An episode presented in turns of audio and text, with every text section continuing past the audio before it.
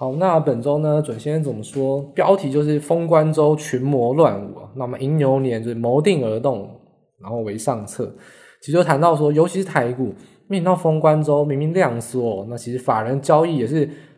以调节为主啊，就是说跟随着美股去做调节。那为什么好像上冲下袭，有上影线又有下影线，又跳空，好像很活泼呢？就是内资在作乱，尤其是当冲跟隔日冲炒作的非常凶。那我认为这种情况下，看涨说涨，看跌说跌，或者说看涨去喊利多消息，看跌喊利空消息的非常多，大家千万不要上当。那我们今天就会举例四个鬼故事，我觉得是影响整个盘势的关键。就是说疫苗换晶片，我认为这其实是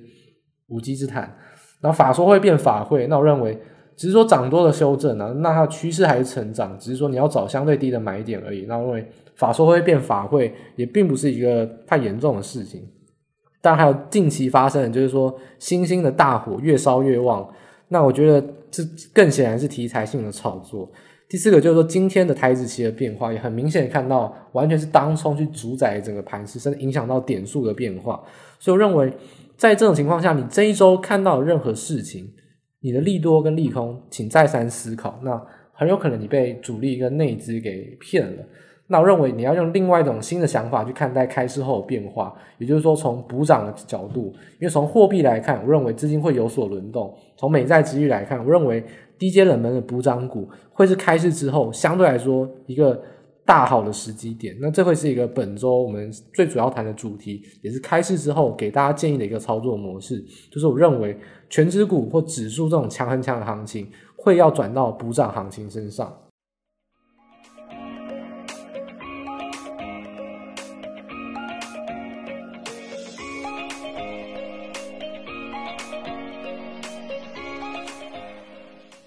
好，那本周呢，准先生怎么说？在台股的封关周啊，那就跟大家来讲解一下。其实我认为整个台股，我觉得用四个字来形容，就是群魔乱舞啊，跟以往的盘是非常的不一样。所以说，如果你在这个礼拜发现了什么，那我认为其实你都要再三考虑，你发现的事情是真的吗？因为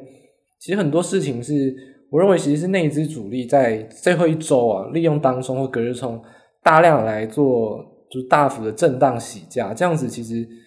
我觉得是一种很短线上的炒作。第一个是，如果它是一个短线上的炒作，那诶要封关了，那隔了十天才能交易，那这个短线能继续持续下去吗？第二个就是说，如果之后法人回来了，那开始回归到一个正常的交易，那他们还能这样为非作歹下去吗？所以说，封关之后会特别指指出一些台股上我觉得很特别的点哦，那大家一定要小心，不要被骗进去。所以我认为呢，既然我们说是鼠年封关迎牛年嘛，那牛年的话，我们就说谋定而动，这个谋跟牛的叫声一样，因为牛的比较喜气的词太少了，那我就谋定而动。我认为这是一个迎接牛市最重要的关键。其实这个礼拜发生什么，你都要再三思考，并不是一切都如你预期想的这样，因为这个礼拜是一个非常特别、非常诡异的一个盘势。好，那我们首先呢，呃，就是谈到美股的部分，因为美股的话，其实这一周来看，我们上一周谈到就是说。呃，道琼三万点，纳斯达克月线，这个一定要守住。那如果这个守住的话，其实我们还有提到，就是韩国股市的三千点跟台股一万五千点也会随之的守住。那我们当时是说，我们还是以一个比较偏止跌，那比较偏乐观看待。那确实，诶，马上止跌之后呢，又回归到了所有均线之上，连续的四根红 K 就弹到了所有均线之上，还是一个守稳在多头趋势之下。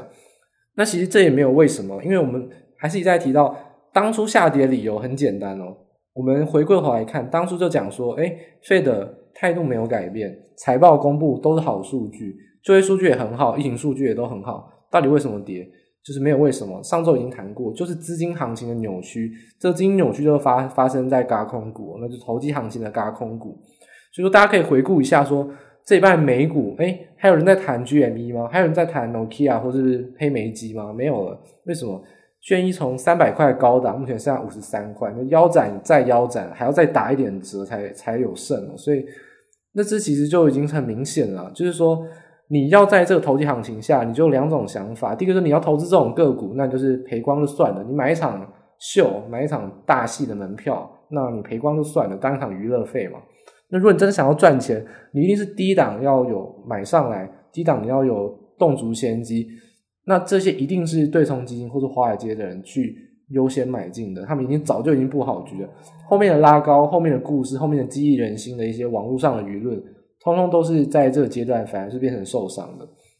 所以是呃，就是回归到上礼拜说的，散户不一定会赢哦。而且我们还看到有些文章，甚至现在美国网友在发文说，到底这样五三块到底该不该卖？他过得很痛苦。那我是想说，如果你只买一股的话，也赔不到多少钱，那为什么很痛苦呢？肯定是又想要在这个地方想赚钱，所以又投机进去。还是在强调这个行情，这个投机的个股你可以不要碰啊，你碰了就当做赔光就算了，所以你不要买太多。你真的要敢买多，你是低档才敢买多。所以说这种投机行情之下，当然追高就是会陷入一个套牢，因为它本来就是一个没有实质面的公司。那轧空的期限到了，也没有轧空立即性的一个风险，当然就会顺势的跌下去，变成人踩人多杀多。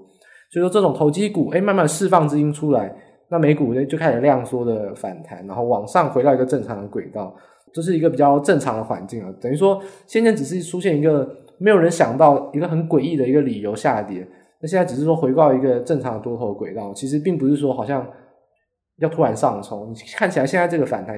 只是一个急跌反弹，只是说它要马上回到这个多头轨道之上，持续的做一个震荡往上的一个格局。所以说。大家不要因为那个下跌而感到说还有头部迹象，那大家也不要因为这四个交易日美股大涨反弹而感到好像美股要一飞冲天，其实都没有，只是把这个诡异的行情拉回轨道，回到一个正常轨道之中。所以说美股其实这个礼拜来看，量缩就呈现一个什么事都没有发生，还是维持在一个很安详、很和乐的一个多头环境，就是目前美股一个大方向。所以认为说。未来啊，其实美股在挑战到三一二七二这个高点，历史新高点，还是会有一些反压，因为再往上冲就是要创新高。那其实这个是没有短线上的必要，会进入一些震荡，然后持续的在慢慢往上走。这只是美股整体的对后市的一个看法。那其实还有一个更大的方向，就是我们不只谈一周啊，我们想要谈一下是一个月或一个季一个大方向一个变化。那其实有一个非常。趋势上一个中长期趋势，一旦反转，一旦决定就很难改变的东西就是汇率。那我们举一个例子，就是大家还记得先前，如果你有投资一些商品，你可能出社会已久的话，之前有很流行就是投资澳币，投资就是外币啊，不管是外币买金或外币存款等等，澳币是非常流行。其实当时候就是受惠到说中国需求非常强劲，尤其是从北京奥运，然后金融海啸之后呢，中国是率先复苏，原物料需求很强劲的情况下，当然。澳币、纽币或者巴西都非常强势，澳币那那那段时间就是非常的飙涨。不过到一三一四年之后，中国经济开始陷入一种就是说高度成长的一个终结，慢慢要进入到变成说它的也要进入到一个趋缓阶段之后呢，原物料都非常的惨，那澳币是一直跌，一直跌，一直跌。很多人那时候买澳外币的存款，可能到现在没有解约的话，你去看应该是非常的惨。所以说汇率其实是一个走势非常连续性，那趋势很难改变的商品。那么在这个点要谈就是美元指数，因为我们在先前有谈过，其实美元指数一直跌，一直跌，一直跌，其实是非常夸张的。但我们先前有猜说，其实拜登上任之后，第一个叶伦一定是美元政策，这我们已经是第三个 podcast 的讲到这个重点，就是叶伦是非常重视强势美元的。所以说，美元有没有真的触底抗跌呢？有，你可以看到从二零二一年，就是说刚好一过年以来，二零二一年。美元指数确实是在一个九十附近做一个止跌，就往上走，而且是已经突破到月线之上，已经是非常强劲了，已经是不是止跌，甚至有一些反弹要往上走的迹象。所以说美元指数呢，诶，开始慢慢出现止跌，就要先关心的是说，那美股跟雅股的资金轮动会怎么来变化？那我认为呢，大家还不用这么担心雅股，比如说雅股在去年算是一个大好日子。那可能今年就变成是好日子，就是它变得不会是一个真的这么疯狂的行情，因为其实雅股第一个是受惠于半导体最强劲的报价上涨，再来还有一个很重要重点是因为资金不是只有基本面，资金都会来雅股，现在资金稍微要回去美股一点，那当然亚股这个比较呃比较疯狂这种拉抬指数拉抬权值股行情，大家就要视为一个警戒，那就可能就会陷入到一个比较缓涨格局。要在过去一样一直狂飙是比较困难的，因为整个资金我觉得会比较平均分配，不再会是独就是独居雅股这样子一个大好行情哦。就从美元指数上来看的话，那这会是一个美股跟雅股之间永远都存在的一个排挤问题。那美股资金比较多，雅股就会比较少，所以这个情况来看，就是封关之后我们展望到年后，那美股呢就会稍微的有一些资金比较丰沛的现情况，那雅股呢就要大家小心这个。疯狂的行情当然就会稍微告终，这是国际情势的一个变化。那另外要谈到就是说公债殖利率，因为公债殖利率其实最近也是连续的飙升。那当然第一个受惠就是美元止稳，那美股也是持续的很稳。还有一个最重要就是疫情，所以公债殖利率的飙升情况下，很重要一点就是说，如果大家有去查相关性，公债殖利率跟防御型股票、跟内需型股票、跟大家所谓巴菲特最爱的价值型股票是完全联动。所以说，在二零二零年以来，不管是疫情跌也是跌价值股、跌资产股，结果呢涨又没有涨到这些股票，都完全弱势，都是电子股抗跌又走高。那这情况下，公债殖利率终于开始随着美元指数一起见到止跌反弹。我认为补涨股或者说价值股会是在你做美股这个阶段会是一个特别可以留意的标的。那但拜登的政策面怎么来看呢？目前纾困应该是最后一波啊，等于说这一波一点九兆炒完之后呢，应该不会再有大规模纾困。它接下来的资金发放应该针对于产业面，而且还会有一些特别的限制，例如说只针对于航空业，或只针对于旅游业，或只针对于一些特别产业，不再会有就是全民完全都一样，没有任何歧视的这种普遍发放情况。所以说这种。呃，价值股会是目前但受创受创比较惨重，也会是拜登比较注重的一个行业。那我认为整个资金面跟产业面的话，对于封关这段期间，大家可以有事没事呢，可以去看一下美股的表现。那我认为会有逐渐一种现象，就是虽然美股指数呢持续的抗跌走高，但大家会慢慢发现，整个电子股或尖牙股，它比较不会再完全的掌握市场上主宰所有的资金行情。而是会慢慢的平均分配到其他的能源股或是一些低阶的补涨股，这是我会认为是最近一季哦，甚至是可能说是上半年大家会比较注意的一个资金流向。那尤其是美股，我想资产股或者说一些你说传统产业股票或者说非电子的股票会更加的明显哦。所以这个是关于美股一个比较资金行情上大家需要特别注意资金排挤上资金轮动的一个现象。好，那我们第二个要谈到就是说疫苗施打的进度。其实关于说上半年到底欧美有没有办法群体那个群体免疫呢？其实目前资料来看，美国是蛮有可能的。但亚洲呢，我们陈世忠部长也说了，其实关于 COVAX 这个系统，诶，很多人亚洲很多国家的疫苗都是被抢走，所以说等于说欧美他们群体免疫是建立在把亚洲人的疫苗先拿走，有点先插队的这种意味上面哦。所以说这边给大家一个关键的数据哦，就是。专业研调机构他们去做一个滚动式的推演，等于说他们从过去一直以来都做连续的推演，他们统计说，到底美国什么时候呢可以足以达到两亿人口的一个剂量，就是生产水准，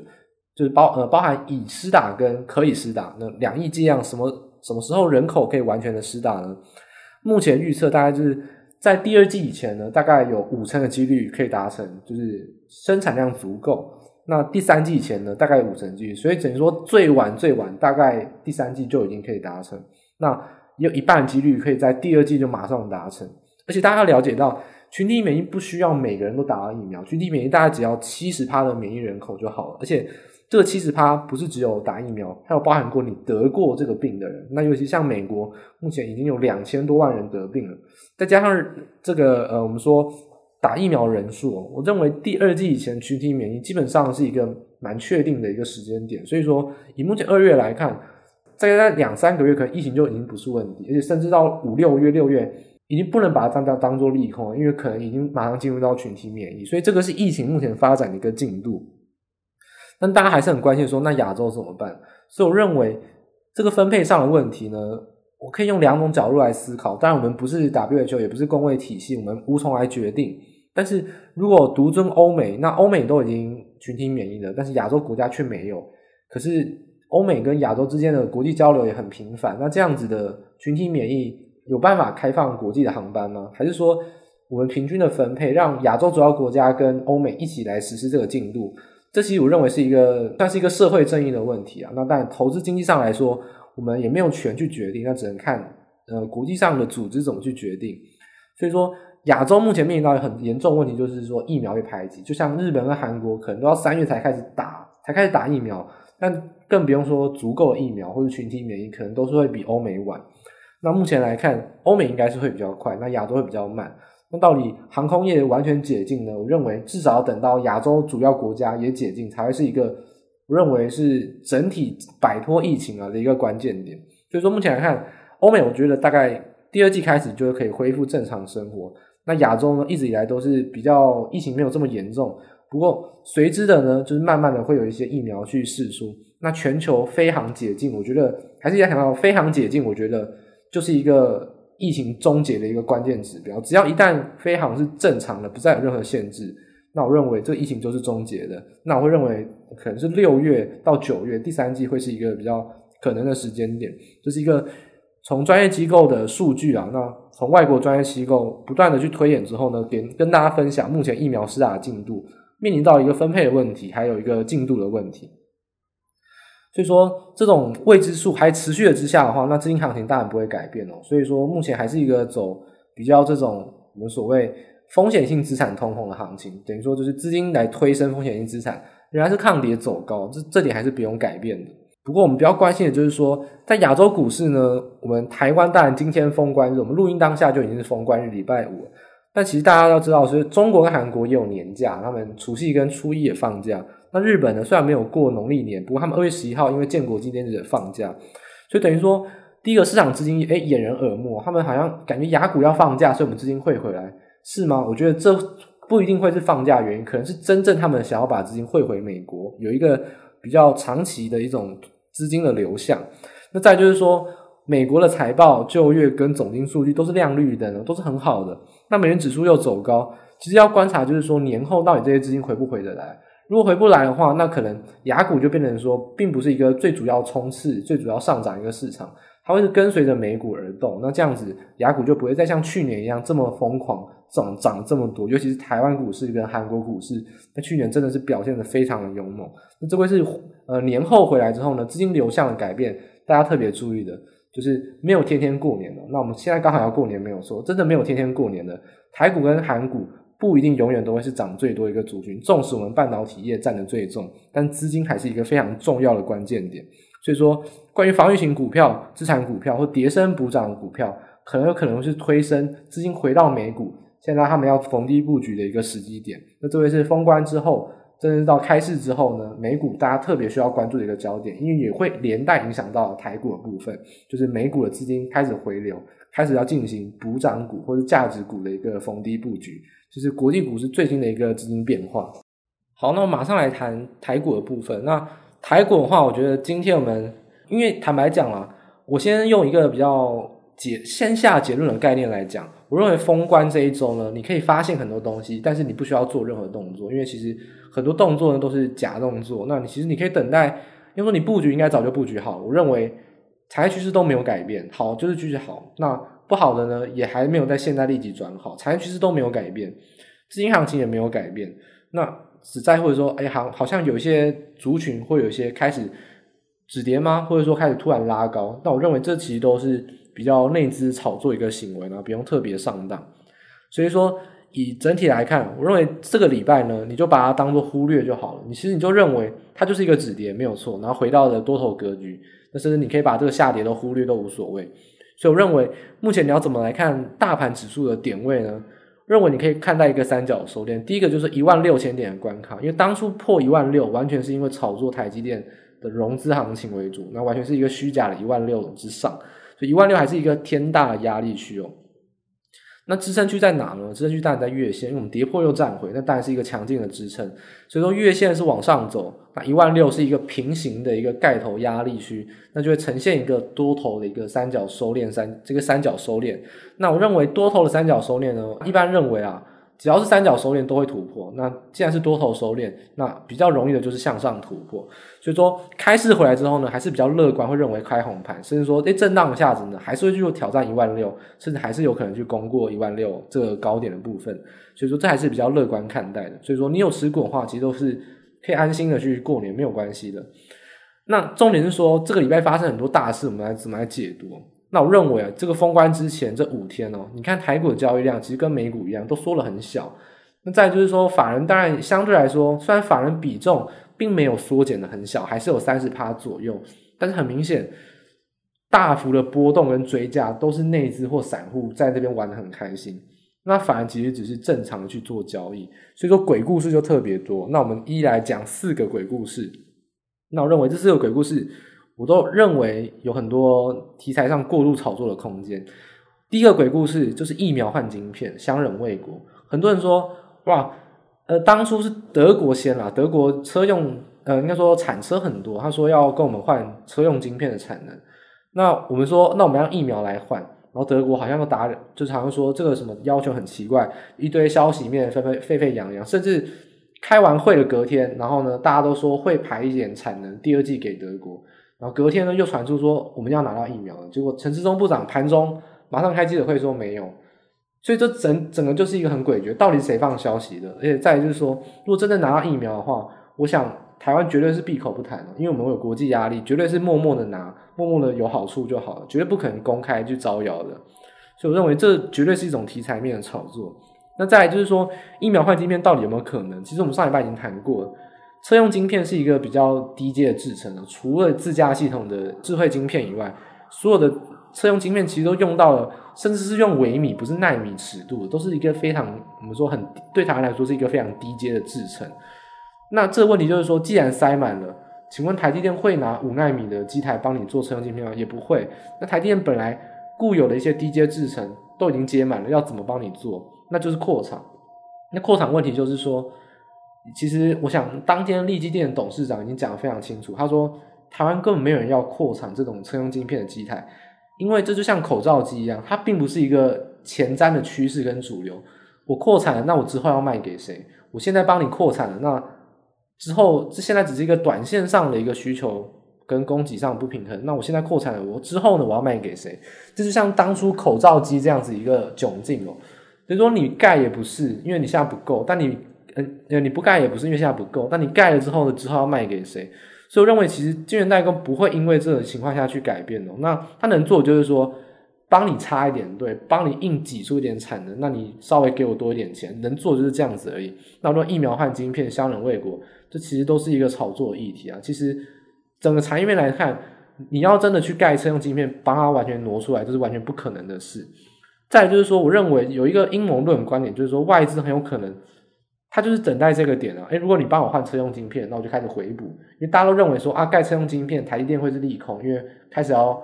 为了你要做一些不符合市场的动作，那台电开始要跌，就马上市场消息就是说台电愿意帮你挪车用晶片，然后外资马上开始回补，马上止跌。其实我认为，其实大家都被骗了，为什么呢？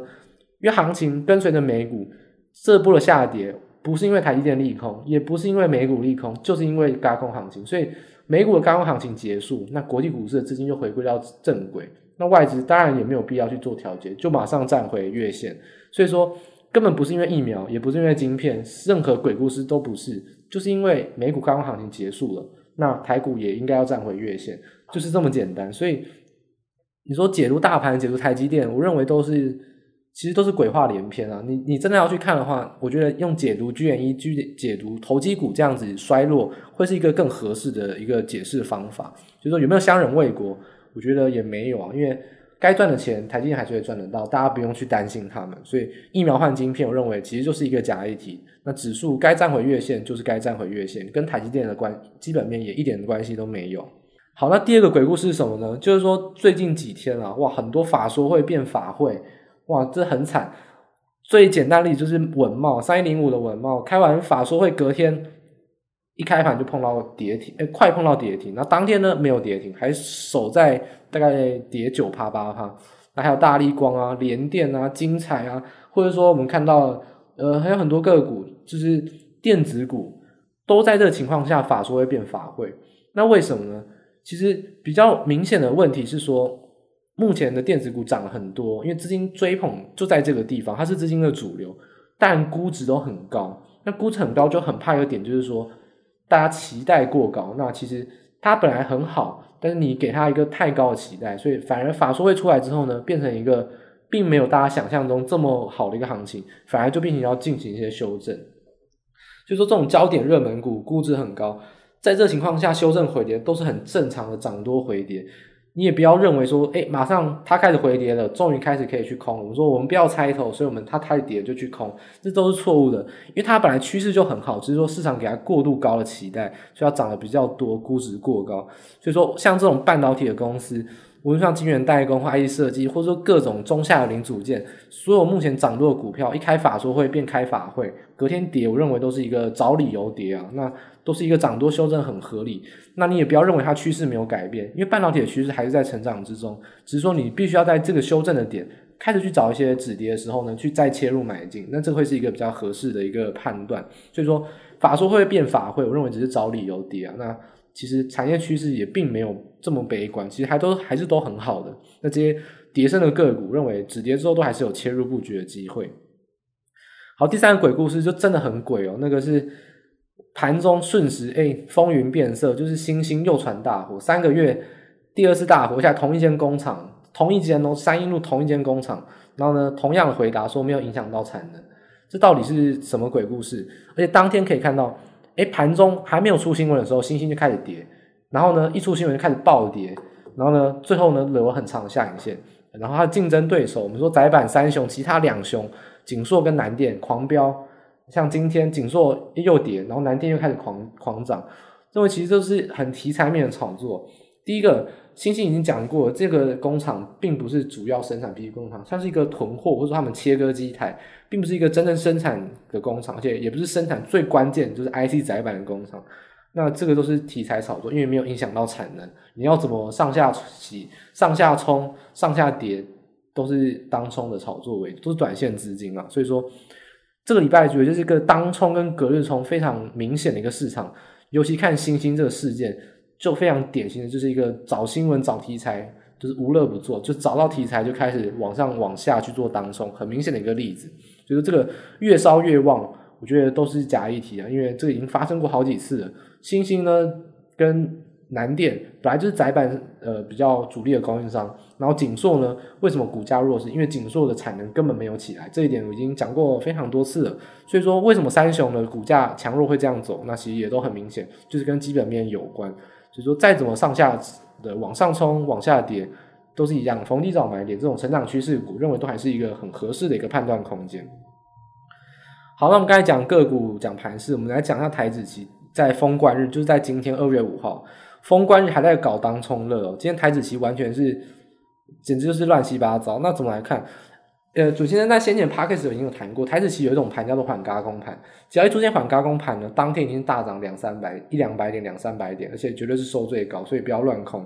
那今天往上冲高百分之一百不是缓轧空盘，为什么呢？第一个，如果你可以把台子期的一分 K 打开来看，这点主先生可以独家私房授权给你们，就是教导给你们，台子期的一分 K 你可以打开来看。它这些一分 K 一开始如果沿着五分线往上冲，诶，很有可能是缓嘎空盘，就是今天就是要一路做多到底。但今天九点五十三分出现那根长红 K，一次涨四十点，而且呢，这长红 K 不是最假的地方，最假的地方是台指期的逆价差一次从二十点变成正价差四十点。简单来说，你要在九点到十点翻转价差是百分之一万不可能，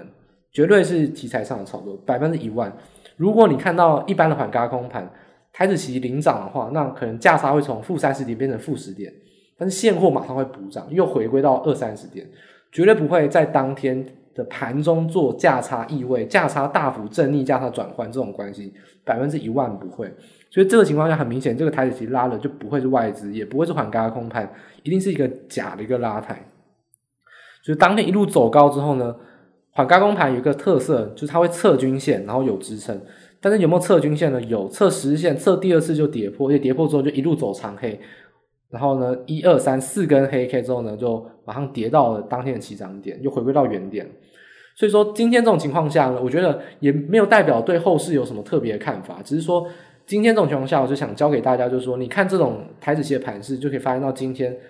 当冲是非常的热络，而且当冲都在炒作全职股，为什么？因为今天联咏一开盘就涨停。然后瑞昱跟联发科今天也是大涨，这种 I 设计股又是全职股，开始大涨情况下，很多当冲资金开始跑做跑去炒作全职股，变成说连全职股都开始大幅震动。那这情况下，台指其实会开始出现一些异常的变化。那这种乱拉一通啊，终究会被教训哦。所以被教训之后就回归到起涨点。今天收盘收在一万五千八百点左右，其实也是今天差不多就是今天开盘的位置。所以今天呢，就像一座山哦，你上山之后再下山，其实并不是一个实体的上涨，就是一个当冲。上下去来回震荡一个盘，所以说整个来看四个鬼故事，我认为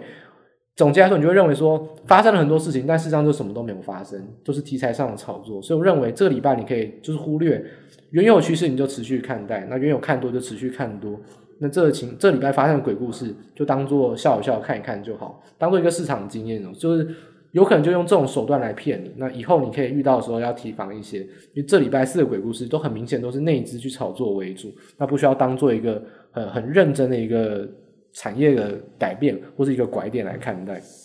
好，所以我们看待完就是本周的盘势跟开市之后要怎么走，那我们接下来是要回归到一个中长期，毕竟我们年假放完之后呢，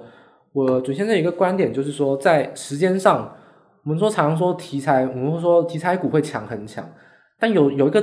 关键的点，就是说题材股被迫没办法强很强，什么时候呢？就是放长假的时候，任何题材股都需要一直交易去炒作话题。那我想请问，过年的时候财经台还会报呃货运海货柜海运吗？财经台还会再继续报新兴的火灾吗？也不会，财经台可能会开始报美食或年货大街。所以说这种题材股需要热度来炒作，但是长假就被迫让这个热度中断。所以我认为。